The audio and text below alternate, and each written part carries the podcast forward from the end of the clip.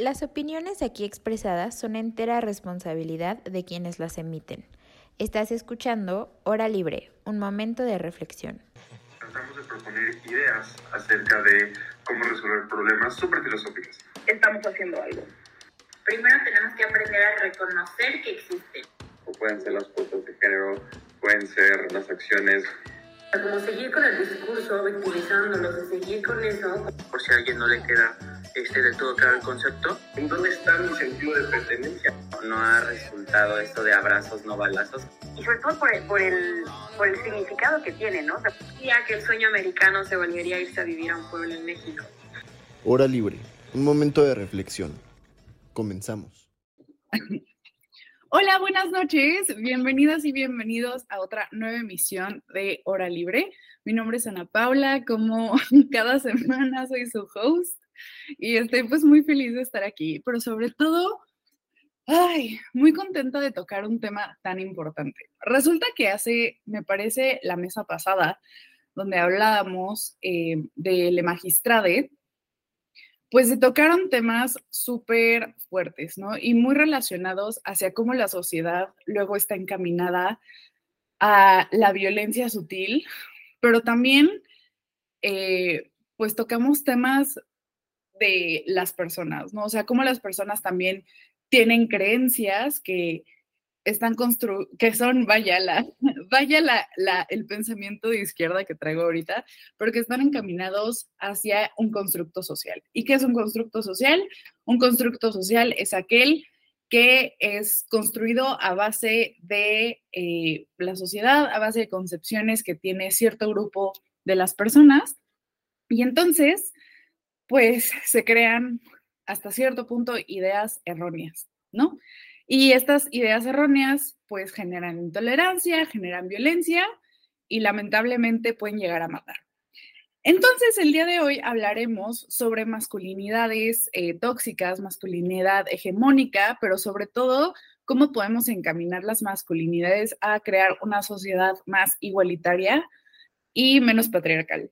Y pues el día de hoy estamos, eh, pues todos los que hemos estado en todo el semestre de hora libre, estamos José Miguel, Dari y Shea. José Miguel, ¿cómo estás? Qué gusto. Pues bien, listo para hablar de este tema, que pues de alguna forma eh, no, no siempre hay como un espacio, también como para desde mi perspectiva yo poder eh, opinar y que considero que es muy interesante y que vale la pena este ejercicio. Así que estoy muy emocionado. 100% José Miguel. Dari, ¿tú cómo estás? Yo igual, súper bien y como siempre feliz de estar de nuevo platicando con todos ustedes. Muchas gracias, Dari. De verdad es un gusto tenerte. ¿Y Shay? ¿Cómo estás, Shay? Nuestra... Súper bien, muy sí. contenta igual de tener este tema y traerlo a la mesa. Y pues me encanta el tema y estoy igual súper emocionado de, de, estar aquí platicando con ustedes tres, como siempre. Pues muchas gracias, de verdad. Creo que este tipo de temas, como dice José Miguel, se tienen que tocar y tienen que abordarse en un espacio así de seguro, pero sobre todo así de valiente para hablar. Y pues bueno, para adentrarnos en el tema, creo que es importante empezar a tomar un poco de definiciones, ¿no? Entonces, desde la masculinidad, o sea, ¿qué se concibe como masculinidad? Eh, ¿por, qué, este, ¿Por qué estamos hablando de hombres específicamente y por qué este, tóxica, ¿no? O hegemónica. Entonces, si quieres, José Miguel, eh, adéntrate en el tema, porque pues ahora sí que primero los damos. Primero los damos, me parece bien, me gusta. Este, a ver, es un tema que se puede abordar de, varios de varias formas y pues también va a depender de pues tu ideología y, y pues las experiencias, ¿no? Pero bueno, en, en, este caso, a mí me gustaría iniciar eh, diciendo que normalmente, o bueno, en, en la actualidad, a lo masculino se le asocia con la violencia se la asocia con el dominio y con la fuerza, ¿no? Y se tiene como esta idea generalizada de que los hombres este, son los que proveen a la mujer y que le tienen que enseñar a los niños cómo deben de actuar y aquí entran como estos estereotipos, que los niños solo juegan con los carritos, deportes rudos, eh, que solo se usa el azul, ¿no? y que los niños no lloran, etc, etc, etc, ¿no? O sea, como toda, toda esta lógica, ¿no? Pero yo creo que pues, para entrar a este tema de nuevas eh, masculinidades, pues justo hay que romper como este paradigma eh, con respecto a todas estas cosas que he mencionado y pues justo, ¿no? O sea, promover como este nuevo entendimiento de la masculinidad, ¿no? Y, y pues sí, o sea, yo hablaremos más a fondo y en mi investigación yo comparto mucho a unos autores que les voy a pasar que de alguna forma mencionan que la agresividad es parte esencial de la masculinidad, pero es distinta a la violencia. Que realmente un buen padre lo que tiene que enseñar a un hijo es a canalizar esa, esa agresividad para, para bien, porque si no se canaliza se vuelve violenta, ¿no? Y hay que aprender a, distinguir estas dos eh, como ramas que tiene un hombre, este, porque pues a ver, una mujer también puede ser violenta, ¿no? O sea, eso, eso no, no es como el punto, sino que la misma agresividad que caracteriza al hombre, si no se canaliza, se vuelve violenta, ¿no? Entonces, eh, yo, a mí me gustaría abrir este tema diciendo que, que pues en esta época en la que estamos en, en la modernidad, esta concepción del hombre masculino, agresivo, eh, perdón, violento, eh, ¿no? que solo oprime tal, tal, yo creo que lo que está demostrando es una realidad, pero no podemos dejar que sea la realidad completa. Hay que voltear a ver al hombre y también verlo como alguien que también tiene una interioridad y que tiene que aprender a, a trabajar con ella, ¿no? Entonces, o sea, yo a lo que me gustaría empezar es con que hay que voltear a ver este tema como una oportunidad para nosotros abrirnos y, cambiar, ¿no? Mejorar más bien, ¿no? Porque uno no cambia realmente, ¿no? O sea, yo siempre voy a tener mi lado agresivo, pero lo puedo canalizar para mejor y puedo, este, como dejar de lado estas cosas violentas y que hacen menos a la mujer, pero también no puedo dejar de yo seguir construyendo mi masculinidad, en mi caso, y, y mejorarla para poder coexistir, ¿no? O sea, yo no entiendo una masculinidad sin una feminidad que me complemente, ¿no? O sea, a final de cuentas, mi primer amor fue mi mamá y yo crecí con ella y parte de ser masculino y de ser hombre, eh, eventualmente para la mayoría es alejarse de la misma madre y tener que buscar esa imagen y ese ejemplo en el padre, ¿no? Y si yo no hubiera tenido un padre que me, que me hubiera enseñado ciertos valores, el respeto a mi mamá, el respeto a otras mujeres, pues obviamente yo no hubiera podido este, tener las cualidades que tengo hoy en día, ¿no? Entonces, por lo mismo, eh, es más interesante como abordarlo de esta forma porque muchas veces este, como que olvidamos que los hombres también somos sensibles, ¿no? Y yo creo que esta nueva masculinidad va por ese camino donde nosotros como hombres somos cada vez más sensibles y las mujeres cada vez son más fuertes y más aguerridas, ¿no? Entonces me gustaría empezar con eso.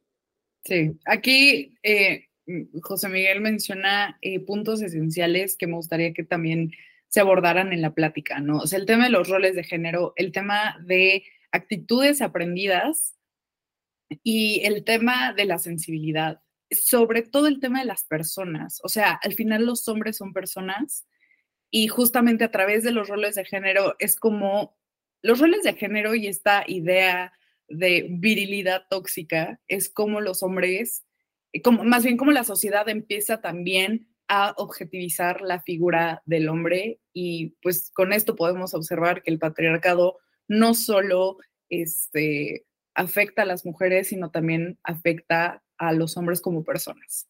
Dari. Yo, yo creo que, que el debate se centra mucho en qué tanta importancia le damos a, lo, a la educación, a cómo crece una persona, a su formación y qué tanta importancia le damos a la, al lado biológico. O sea, si somos más como esencialistas o somos más de em, constructuralistas. O sea, ¿qué pensamos que tiene una mayor em, influencia en cómo actúan los hombres y cómo actúan las mujeres? Y si esto de como feminizar al hombre o masculinizar a la mujer, qué tanto se puede y hasta qué punto, ¿no? O sea, sí creo que es muy importante definir si creemos que em, el sexo mismo es como solo un concepto social que se ha ido perpetuando o si creemos que sí tiene una base biológica y que sí eso determina ciertas condiciones de nuestro comportamiento. 100%. O sea, igual dentro de este tipo de pláticas es cuando se empieza a cuestionar cuál es la diferencia entre sexo y género, ¿no? Entonces sí me gustaría como que puntualizar eso totalmente. El sexo son los genitales con los que nacen las personas. En el caso del genital masculino y el genital femenino, el pene y el útero, vagina, no.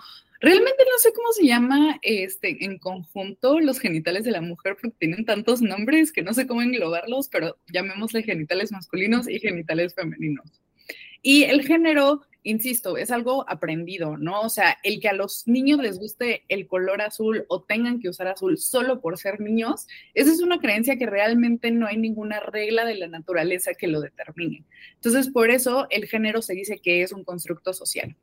Shay, ¿tú, tú qué nos dices? ¿Cuál es tu primer mic drop? Justamente, y de la mano lo que acabas de mencionar, este, y bueno, o sea, yo creo que cuando hablamos de una masculinidad tradicional, yo creo que arroja o nos imaginamos algo maligno para la mujer per se, ¿no? Pero yo creo que lo que acabas de mencionar, Ana Pau, este, nos da pie para, o sea, para darnos cuenta que no solo es una desventaja y un empoderamiento, o como lo quieran llamar, del hombre, un, un superposicionamiento del hombre sobre la mujer, sino también algo súper pero súper a, a mis ojos, yo creo que todos vamos a coincidir, este, súper maligno para el hombre, ¿no? O sea, ¿cómo, cómo tener que encajar a fuerzas sobre lo que una sociedad te impone y cómo es tan violento también el proceso psicológico para un niño, este, tener, que, tener que meterse en esta cajita de tengo que jugar con cochecitos, tengo que el color azul, y, y, evidentemente esto se va desarrollando y, y este, y hombres con sentimientos súper frustrados, ¿no? Cómo no poder expresarse, cómo no saber cómo demostrar afecto a sus hijos, cómo no poder llorar, o sea, es realmente violentísimo para las dos partes. Entonces yo creo que, que tenemos que poner y hacer énfasis que no solamente es algo que afecta a la mujer, este, poniéndola debajo de, y este, y y impidiendo a la, a, a la sociedad en general en, poder desarrollar una perspectiva de género igualitaria y tener una sociedad mucho más sana, sino también para el hombre, cómo es tan violento, o sea, cómo, cómo te lo venden tan, ser hombre es lo máximo, eh, tienes que ser así y machitos para siempre, cuando es tan violento, entonces yo quiero, yo quiero abrir con eso, ¿eh? cómo es tan violento para el hombre también.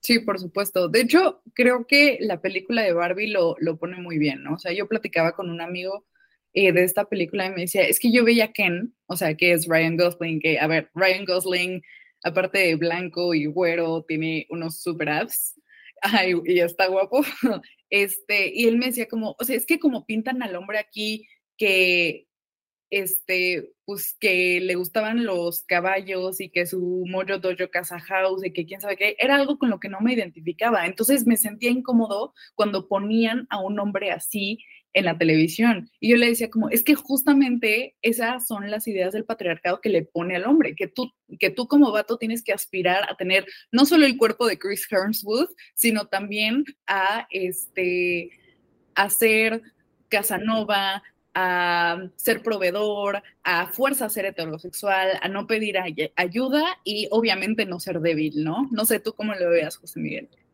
A ver, es que hay muchos temas que se están abriendo y que están muy, muy, muy interesantes. Primero me gustaría agarrar algo que dices tú, Dari. Eh, a ver, totalmente en, en las líneas ideológicas que han permeado en la actualidad, han llegado los temas que tú mencionabas de como diferenciar entre, entre justo, ¿no? El, sexo y el género. Y hay una línea que viene con el liberalismo y podríamos hablar ya como de esta época eh, eh, actual, donde hay una tendencia a querer todos ser iguales. ¿no?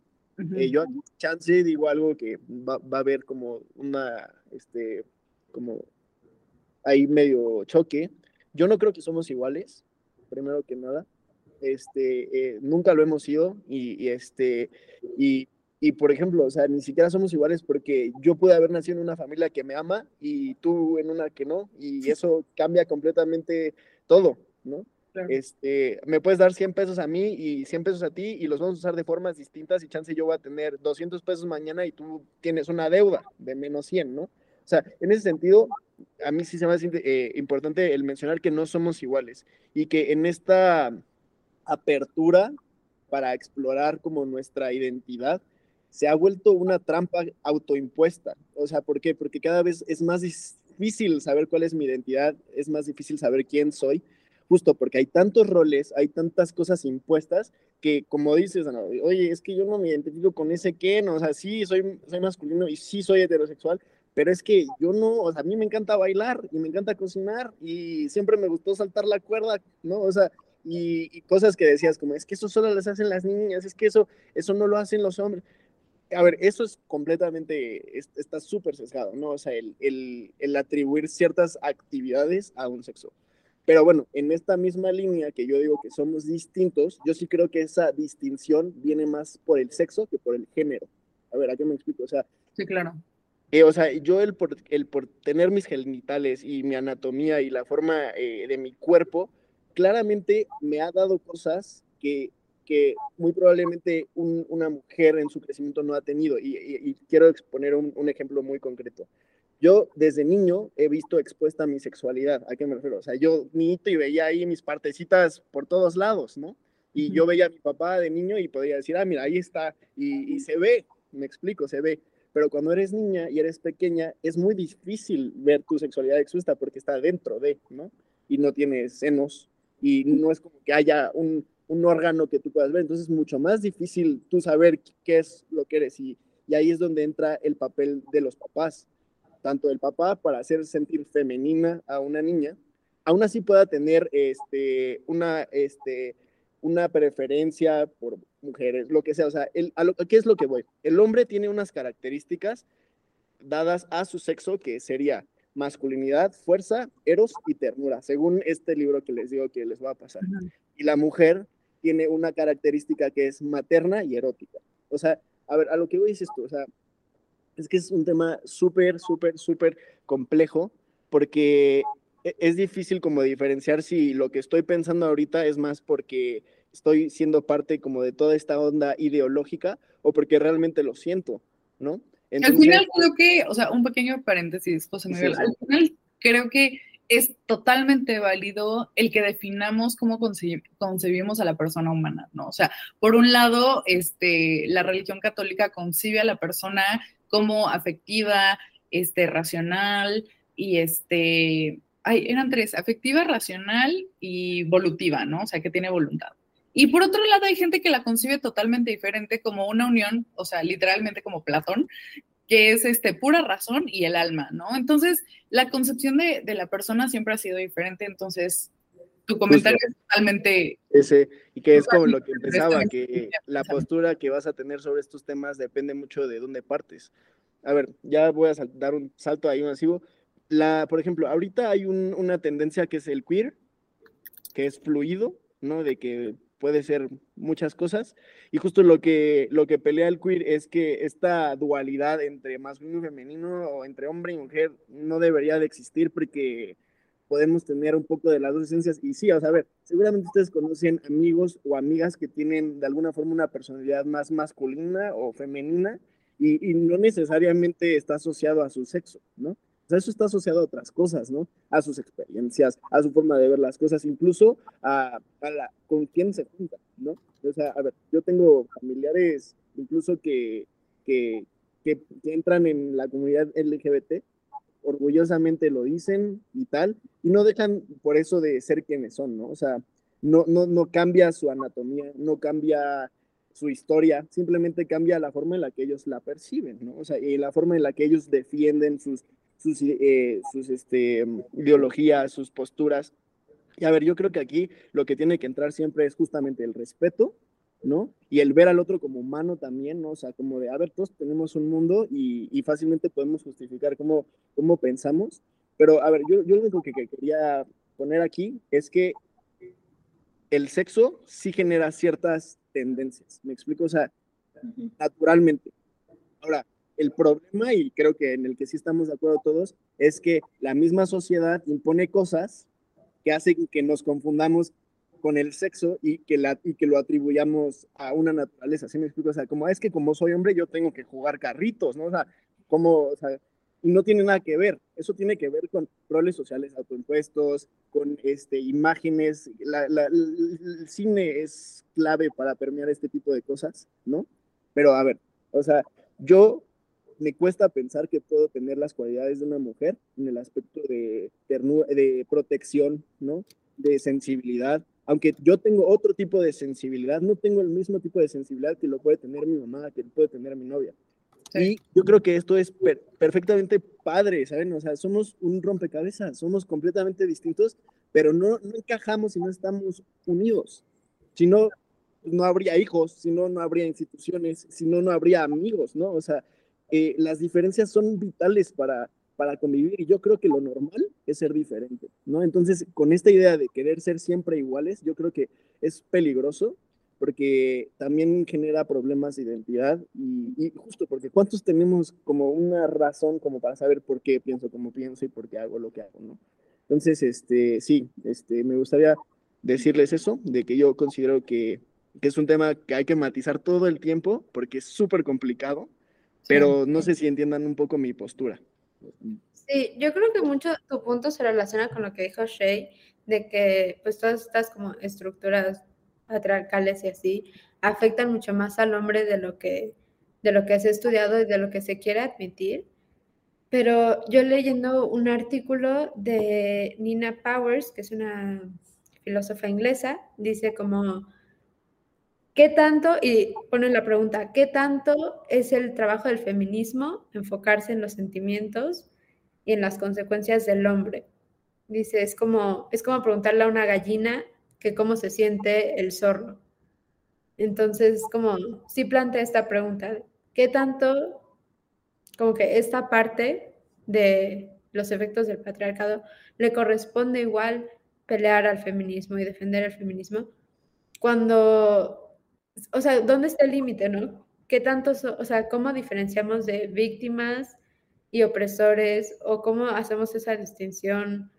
Tal vez no como en cada persona, o sea, no podemos definir a cada persona como, a ah, este hombre es tal y este otro hombre es tal, pero así como el género en sí, o sea, ¿cómo lo podemos separar? O al menos en el ámbito académico, en el ámbito teórico, Em, qué tanto las mujeres se deben meter a estas consecuencias negativas que están sufriendo los hombres, cuando se podría decir que ellos mismos son los que crearon este sistema es muy chistoso porque justamente el sistema patriarcal funciona, o sea, es un sistema porque necesita de ambas partes, ¿no? O sea, hay mujeres que tienen comportamientos patriarcales que refuerzan el mismo patriarcado, como hay hombres que refuerzan el mismo, o sea, patriarcado que, como bien dice esta teórica, este, ellos mismos construyeron. Sin embargo, justamente eh, tomando alguna capacitación con una, asociación civil que se llama GENDES, Género y Desarrollo,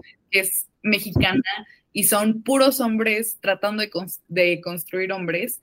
Eh, lo que mencionaba era que hay que ser desertores, o sea, como hombres hay que ser desertores del patriarcado, donde tú dices que ya no quieres continuar en ese mismo sistema. Y yo lo que creo es que obviamente no es tarea del feminismo de construir hombres, claramente no, ni de este, andarles enseñando, pero sí creo que este, así como las mujeres necesitamos de hombres para eh, vivir en una sociedad eh, más igualitaria, también los hombres necesitan que dejemos de percibir la figura del hombre como un, por ejemplo, cajero automático, este, porque mucho, o sea, también la concepción dentro de las familias mexicanas, donde el hombre es el proveedor, disminuye la dignidad del hombre a solo hacer, insisto, un cajero automático, donde solo emite dinero, no tiene emociones y no tiene, este,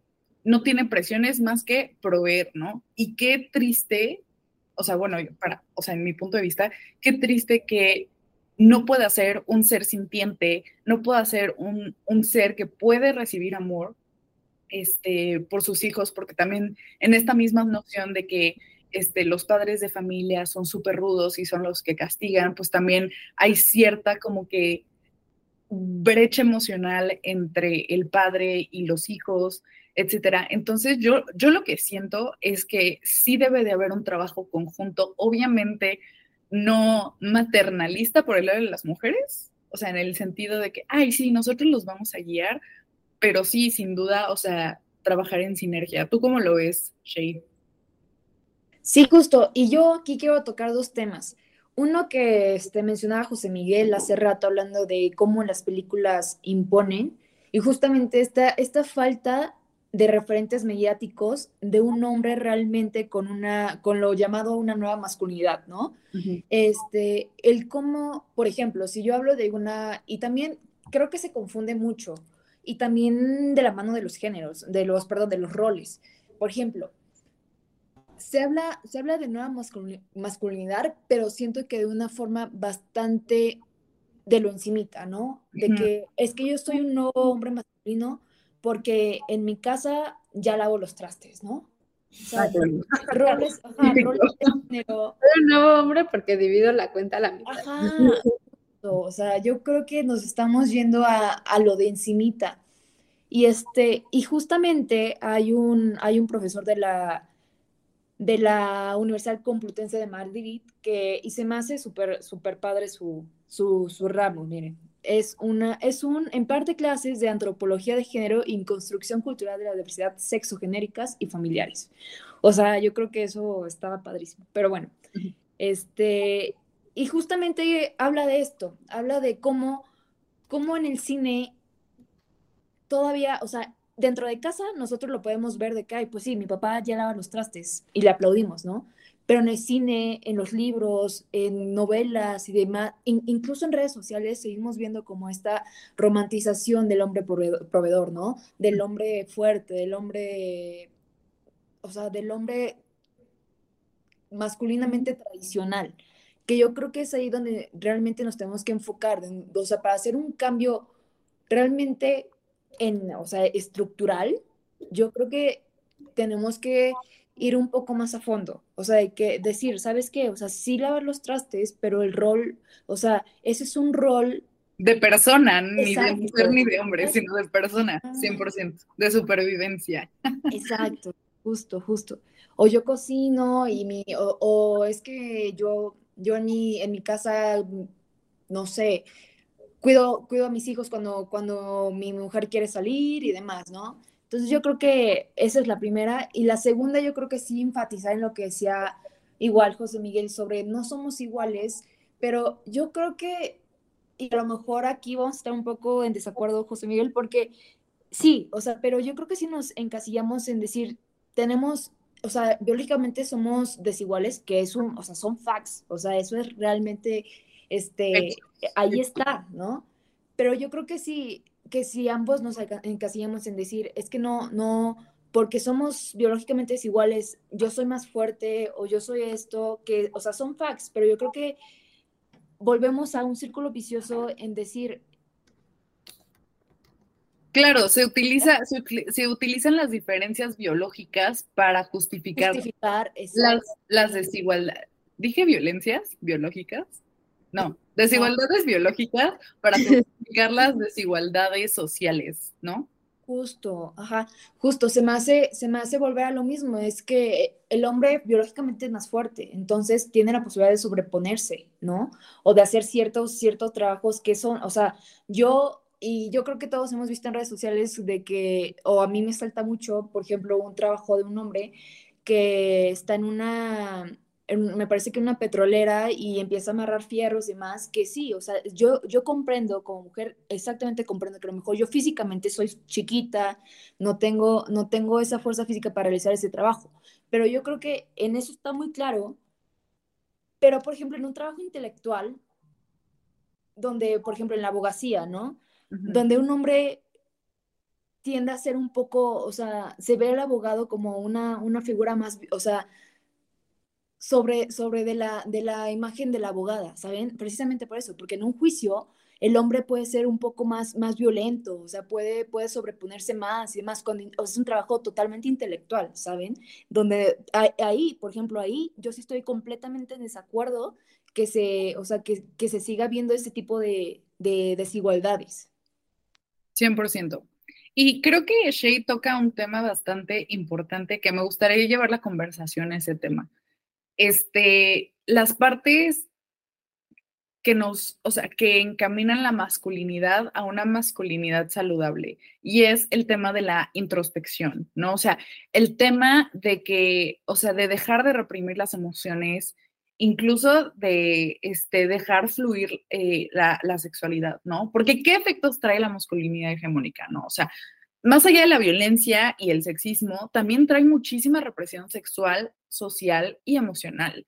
¿Y a qué me refiero con eso? A ver, es muy común que en este mismo ideal de hombre, ideal de masculino, pues sea una persona heterosexual. Y entonces en este momento en el que alguien justamente en estas mismas diferencias que menciona José Miguel, que decide salirse del patrón de la heterosexualidad y opta por cualquier otra orientación sexual, eh, empieza a ver comentarios como es que eres una niña, ¿no? O eres bien marica, o cosas que hacen hasta cierto punto referencia a la feminidad, que obviamente refuerzan eh, la desigualdad eh, patriarcal.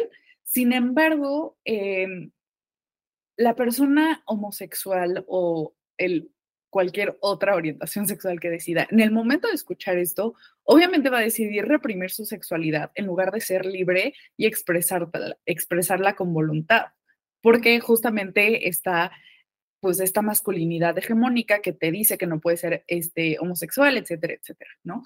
Entonces, eso por un lado de la represión sexual. Después está la represión emocional. Es que la masculinidad hegemónica lo que le dice a los hombres es que los hombres no lloran.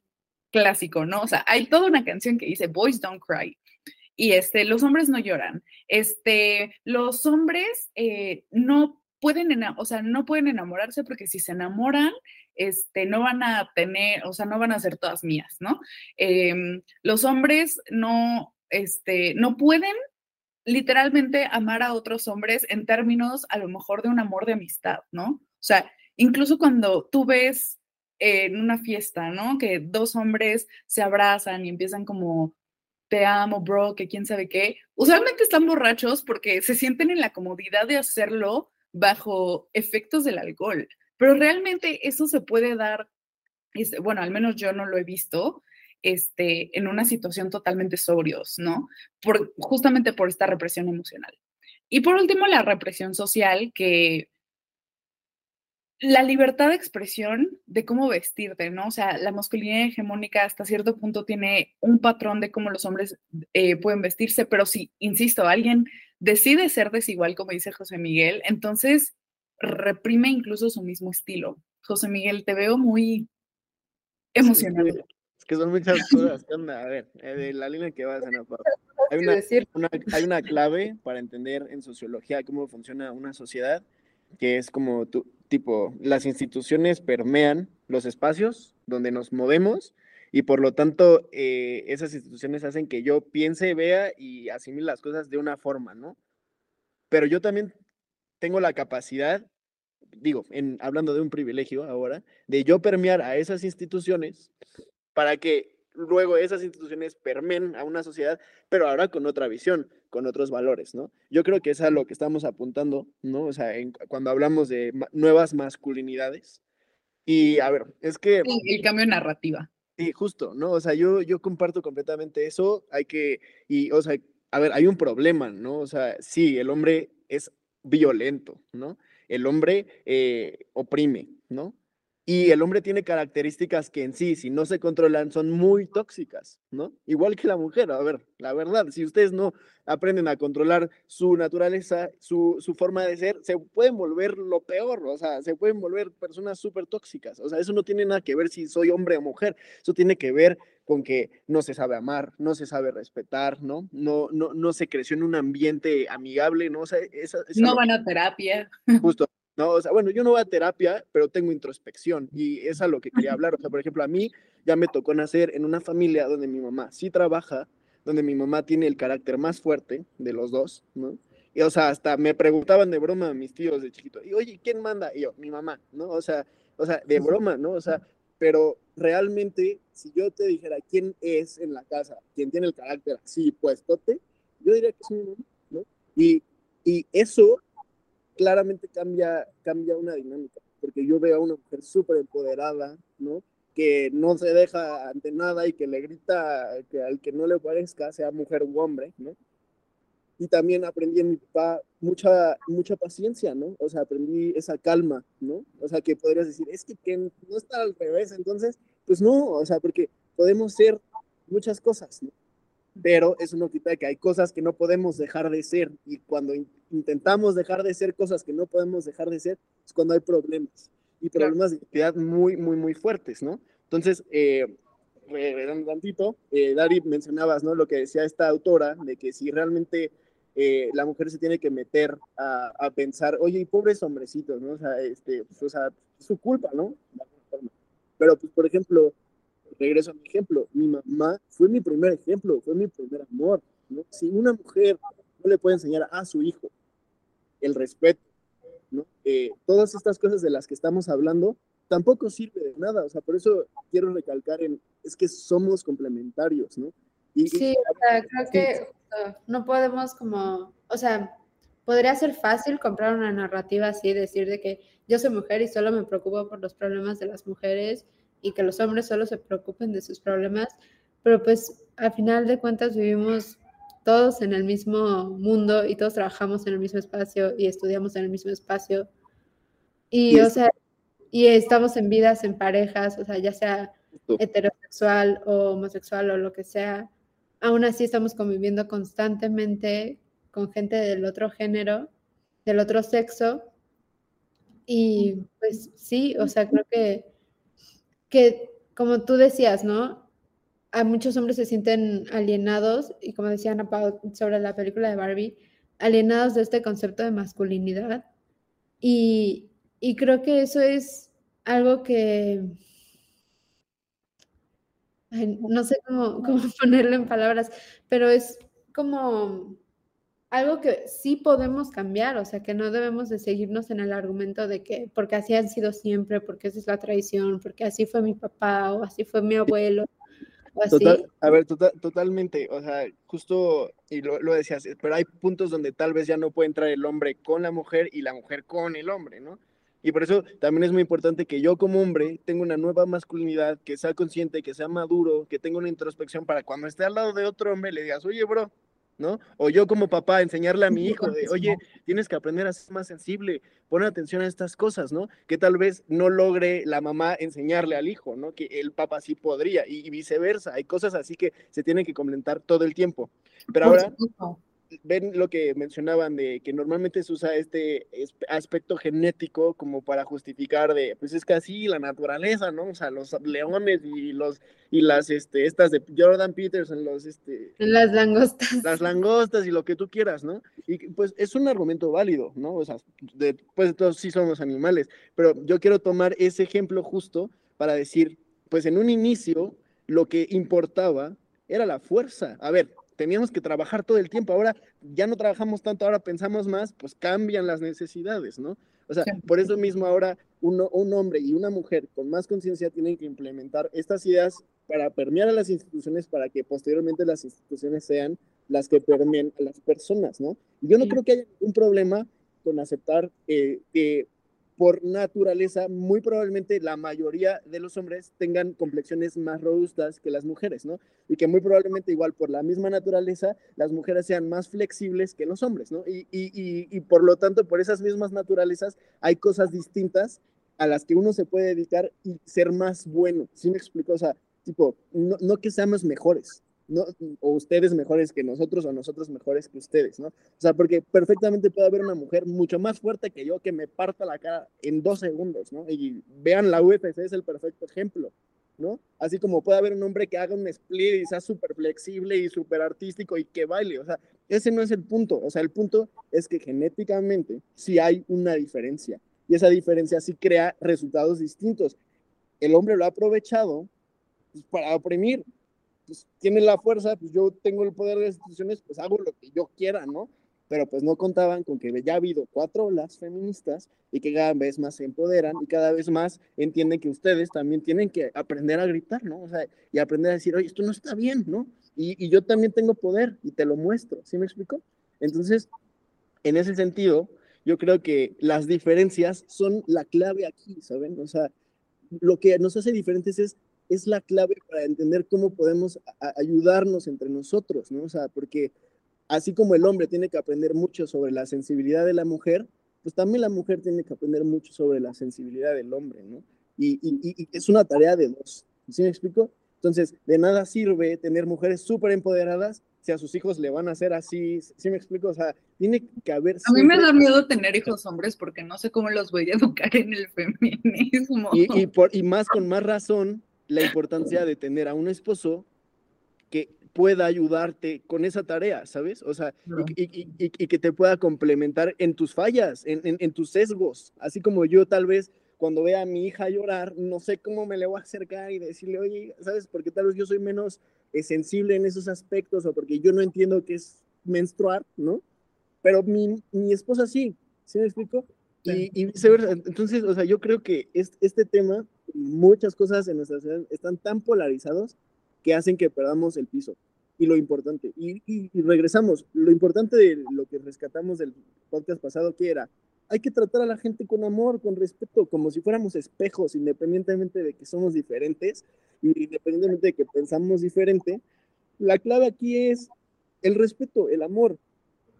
Así jalan mejores las cosas. A ver, en, en Dinamarca, en los países nórdicos, empezaron a aplicar políticas más como de hay, hay que hacer más iguales las cosas. Y lo que se probó es que cada vez somos más distintos. O sea, ¿por qué? O sea, un ejemplo perfecto es, yo pensé que al entrar al gobierno iban a haber más hombres que mujeres. Y les digo, o sea, el 80% de mis clases soy el único hombre en mi, en mi, en mi, en el salón, ¿no? Claramente se siente esa falta de testosterona, al menos para mí, porque no tengo un amigo con el que yo puedo hacer brusco, que pueda hablar de ciertas formas, ¿sí? Pero también se siente el poder femenino en el salón e incluso hasta las perspectivas y las ideologías van como más en, o sea, como dentro de la misma esencia que la que yo podría tener, ¿sí me explico? Entonces, son, somos complementos. Y yo no tengo ningún problema con estar en un grupo lleno de mujeres, porque a mí me encanta convivir con mujeres, la verdad, ¿no? Y, y, yo no creo que a ustedes no les guste convivir con hombres, o sea, lo que no les gusta es que hayan hombres que las quieran hacer sentir menos y que les quiten sus espacios y que cada vez que se empoderen les quieran meter el pie. Eso, eso es tóxico, ¿no? Al igual que cada vez que yo hable y piense que una mujer diga, no, pero es que tú eres privilegiada, tal, tal. ¿Sí me explico? El chiste no es hacer menos a la gente, el chiste es empoderarnos juntos, ¿no? El problema son las personas que implementan el odio. O sea, yo no creo que este es tanto el tema de si soy hombre, soy el enemigo, o, o si soy mujer, yo soy la heroína, sino más bien, oye, soy consciente, tengo que hacer algo al respecto. Claro. Creo que es eso.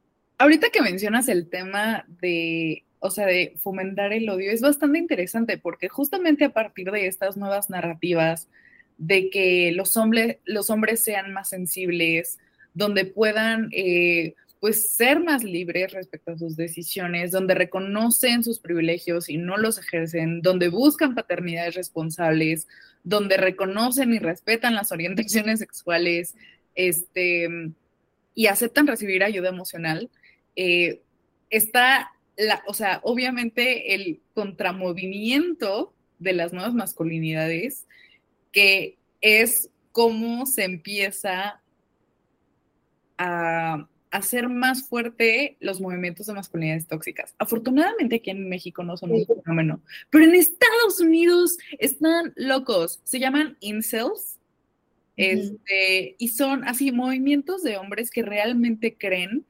que pues dominan, así tal cual, o sea, que son el sexo que tienen que dominar, que las mujeres están al servicio de los hombres y de verdad es justamente esta contraparte que es lo que decía José Miguel, a ver, eh, no hay respeto, no hay amor y simplemente hay dominación, ¿no? Sí, sí, yo justo hace muy poquito tiempo leí un libro que se llama Men Who Hate Women. que es un como un undercover así de la comunidad incel en internet y está, está extremo, o sea, de verdad da miedo que, y casi todos son, o sea, son jóvenes, son chavos así de nuestra edad, más pequeños, preadolescentes, que se dejan llevar por esta idea de que ahora los hombres, o sea, por los movimientos feministas, que ahora los hombres son los eh, oprimidos y que tienen que pelear y que solo con violencia van a retomar su lugar como líderes mundiales. O sea, está, está muy loco.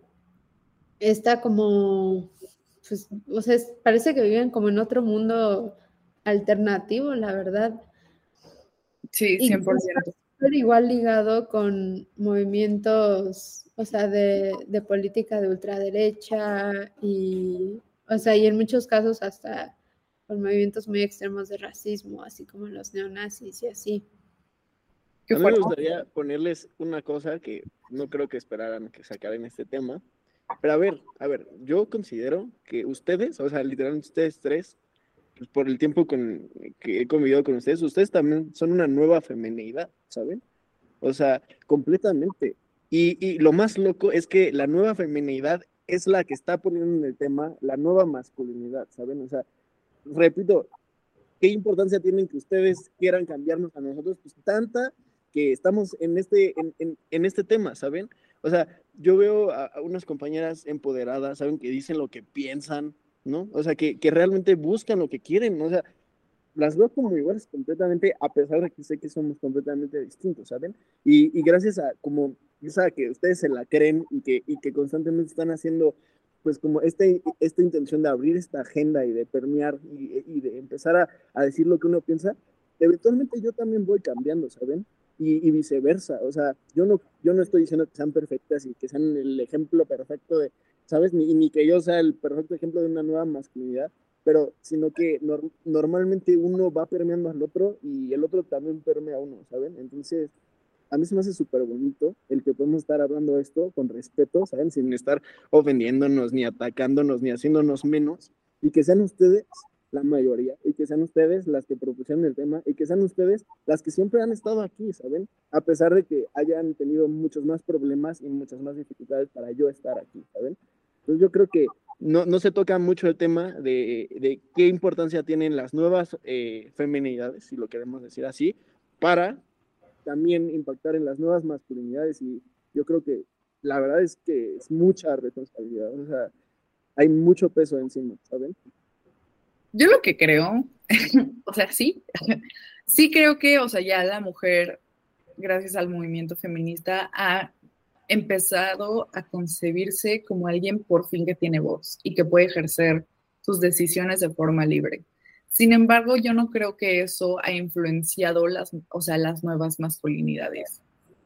En este, o sea, en este sentido, yo lo que creo que algo que ha impulsado y a lo mejor Shay, si tú tienes algo que decir al respecto, de verdad, este, te invito porque luego traes opiniones muy atinadas. Es que también los hombres rompen el pacto patriarcal, ¿no? Eh, y como tú bien lo mencionabas, José Miguel, o sea, José Miguel, hay momentos donde obviamente, a ver, yo me la he pasado diciéndole a los vatos, o sea, mis primeros semestres de la carrera es yo peleándome con vatos para que entendieran el movimiento feminista cuando me di cuenta, primero, que yo no tenía que educarlos y segundo, que nunca iban a escuchar a una mujer este, diciéndoles que se están comportando mal. Entonces, yo al final decidí optar por confiar en que había un hombre que decidía decirle a un vato que se estaba portando mal y que eso no se hacía, porque realmente yo he visto que los hombres valoran de forma mayor las opiniones de otros hombres y el decir, o sea, y el, las prohibiciones, digamos, en, así, de otros hombres que sobre las mujeres. O sea, si tú le dices a un hombre, oye, o sea, no le digas a tu amigo homosexual que es un marica, tú como mujer, él pues se va a reír y se va a dar la vuelta, pero si tú estás en una situación y le dices a tu mejor amigo, oye, mejor amigo, decirle marica a una persona homosexual no está bien, tú dime cuándo lo voy a volver a hacer. No lo sé, Shay. A ver, Shay, tú, tú ven a iluminarnos. No, no, yo creo, y mira, yo creo que yo lo veo igual que tú. O sea, yo considero que en cuanto puede ser una persona muy consciente de lo que implica el feminismo, de la violencia de género, de, de todo esto, estas corrientes que las feministas hemos peleado por que se vean.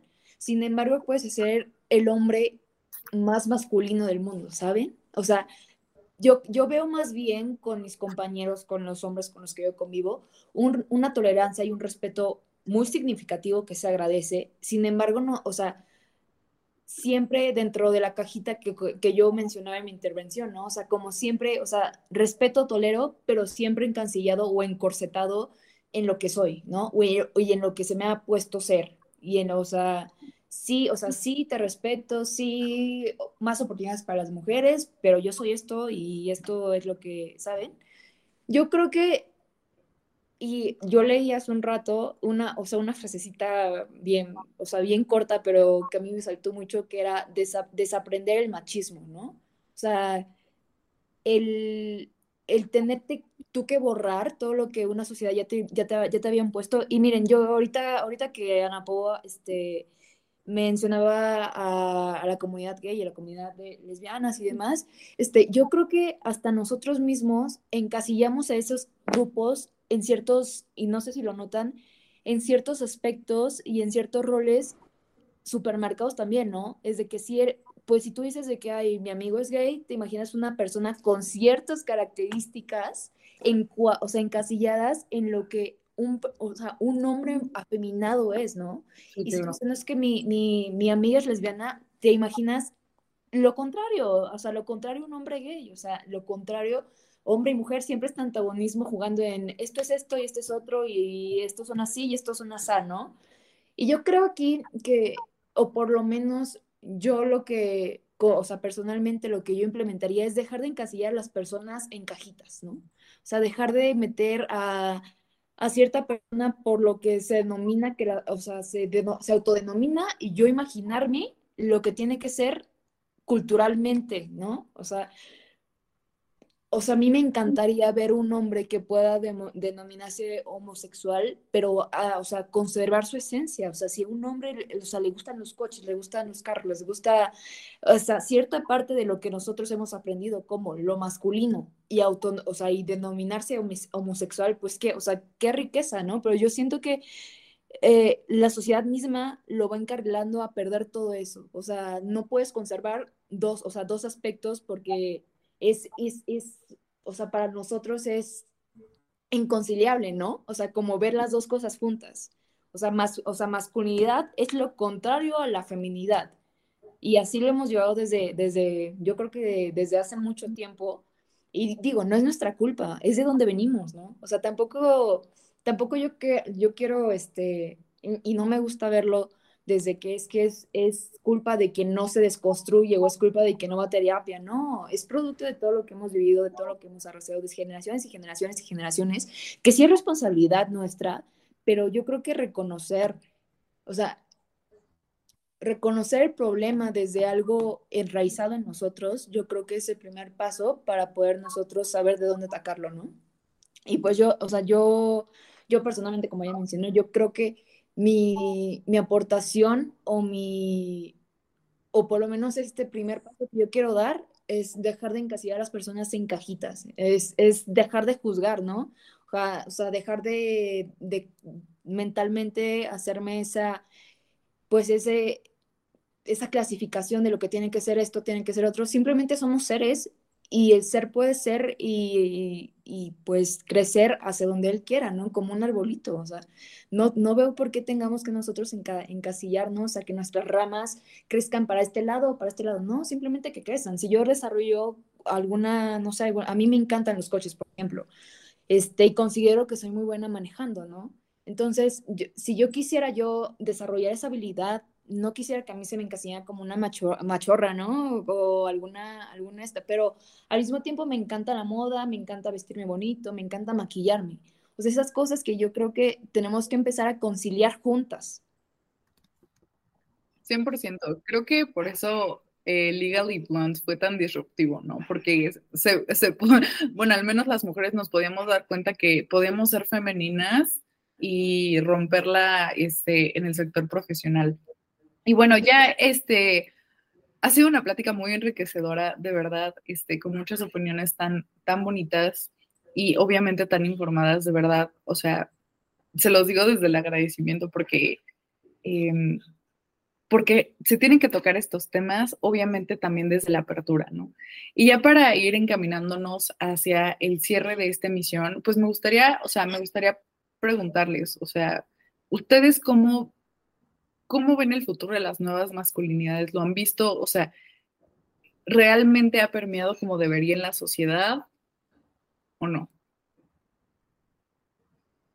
Eh, en mi experiencia, creo que todavía sigue en algo muy teórico y que mientras el respeto claramente sí lo está y, y pues está como este cariño, la dignidad y todo esto sí, sí está presente y la comunicación, pero ya en un, en un aspecto más como introspectivo, creo que masivamente este movimiento todavía no se ha realizado y creo que, que falta un, un, rato, un par de años tal vez, para que, que esto ya se vuelva como algo más metido en la cultura general y en la cultura pop, pero pues va lento, ¿no? Y, y va, va a tardarse un rato, yo creo, en llegar a nosotros, como en nuestro entorno que compartimos todos nosotros por la universidad, por en la localidad en donde vivimos y todo eso, y va a tardar aún más en permear a cada aspecto, o sea, como a cada esquina de, la población mexicana. Yo, igual para cerrar, considero que justo como tú dices, Ari, no creo que, estemos cerca del objetivo y que más bien lo que creo que está pasando es que se están creando muchos, eh, muchas espirales de silencio donde ya preferimos mejor muchos no hablar al respecto. Eh, porque pues o no estamos informados o porque no, no entendemos realmente a qué, a qué se refiere, entonces prefiero no pelearme y evitar el conflicto que realmente internalizar el problema. Y yo creo que el problema más fuerte de todos, justo hablando, de que es importante la apertura. Bueno, yo creo que hay una tendencia a ser cerrados, eh, fruto de redes sociales, fruto de que no confío en el de al lado, ¿no? Y justo eh, esto es un problema, ¿no? Porque somos seres abiertos y para empezar a ser abiertos con nosotros, primero tenemos que aprender a tener una vida interior, ¿no? O sea, tenemos que aprender a estar con nosotros mismos y yo creo que es lo que falta demasiado en la sociedad, ¿no? O sea, todo el tiempo buscamos fuera estímulos externos para llenarme y satisfacerme y darme identidad cuando todo está dentro de uno, ¿no? Y entonces si uno no habla consigo mismo y no se ama a sí mismo, es muy difícil que puedas amar y respetar a otro, ¿no? Entonces, a mí me gustaría solo cerrar con una frase que creo que resume mucho pues, mi postura, que es, el amor es la capacidad de percibir lo semejante en lo de, en lo de semejante. Solo serás amado donde puedas mostrarte débil sin provocar la fuerza. bonita frase. Y, yo, coincido con ustedes dos, o sea, 100%. Yo creo que no estamos parados en un escenario en donde se pueda decir, ya no hay una máscara tradicional para nada, pero yo sí soy positiva en hasta hacia donde esto va encaminado, ¿no? Y más, yo creo que, y también, como, como decía José Miguel, yo creo que para permear en un cambio, sí, o sea, sí es importante voltear a las instituciones, y yo creo que ese trabajo ya va a ser generacional a partir de nosotros, ¿no? Yo, o sea, si a, nuestros padres, yo creo que, yo creo y yo reconozco personalmente cómo yo he influido en su ideología, cómo ya consideran tocar ciertos temas de cierta manera, cómo, o sea, le aplaudo, ¿sabes? Pero yo creo que el cambio estructural viene de nosotros para enfrente. O sea, para hijos, para nietos, yo creo que es ahí donde va, donde nuestra tarea va a ser totalmente relevante en la educación que nosotros vamos a querer heredar, fomentar y ahí sí permear. Evidentemente, no sé si ni, o sea, ni siquiera sé si una nueva masculinidad plena nos va a tocar vivirla a nosotros, ¿no? Pero yo sí soy muy positiva en, hacia dónde va encaminado como traer estos temas a la mesa. Sí, 100%. Y yo este, lamentablemente la visión a corto plazo puede tornarse un poco negativa, pero afortunadamente los jóvenes somos los que estamos eh, tomando la opinión pública para posicionar estas temáticas a la mesa, ¿no? Eh, lamentablemente, como en todo, hay diversas opiniones y obviamente luego, eh, insisto, vienen estos contramovimientos que a mi punto de vista generan ruido en lugar de consenso. Sin embargo, este, pues al final tiene que haber información, tienen que haber mesas que hablan al respecto y pues qué mejor que este podcast. Entonces, eh, pues muchísimas gracias, Dari, muchísimas gracias, José Miguel, muchísimas gracias, Shay, por este, pues por sus comentarios tan atinados como siempre, tan informados. Y audiencia, de verdad los invitamos a eh, seguir informándose. Igual les dejamos a ver si en la descripción de, del video en YouTube eh, todos los libros, artículos, películas que pues utilizamos para informarnos y obviamente para darles esta, la emisión de hoy. Y pues muchísimas gracias por acompañarnos una semana más. Les dejamos nuestras redes sociales, comentarioeldía.com, diagonal la hora libre, ya saben, nos pueden encontrar en todas las plataformas de podcasts, ahí así por haber. No se les olvide que tenemos otros podcasts, Bitácora Internacional, eh, Trago Económico, Voces Universitarias, y obviamente hora libre por si gustan eh, sintonizarnos en, otra, en, otras temáticas. Les deseamos una buena noche y que tengan bonito día. Bye bye. Oye, oye, ¿te gustó la emisión? Entonces no te la puedes perder la siguiente semana. Y recuerda que puedes escuchar este y otros programas en nuestra página oficial, comentariodeldia.com y en las plataformas de Spotify, Apple Podcast y Amazon Music, suscríbete y síguenos de cerca en todas nuestras redes sociales. No olvides darle me gusta.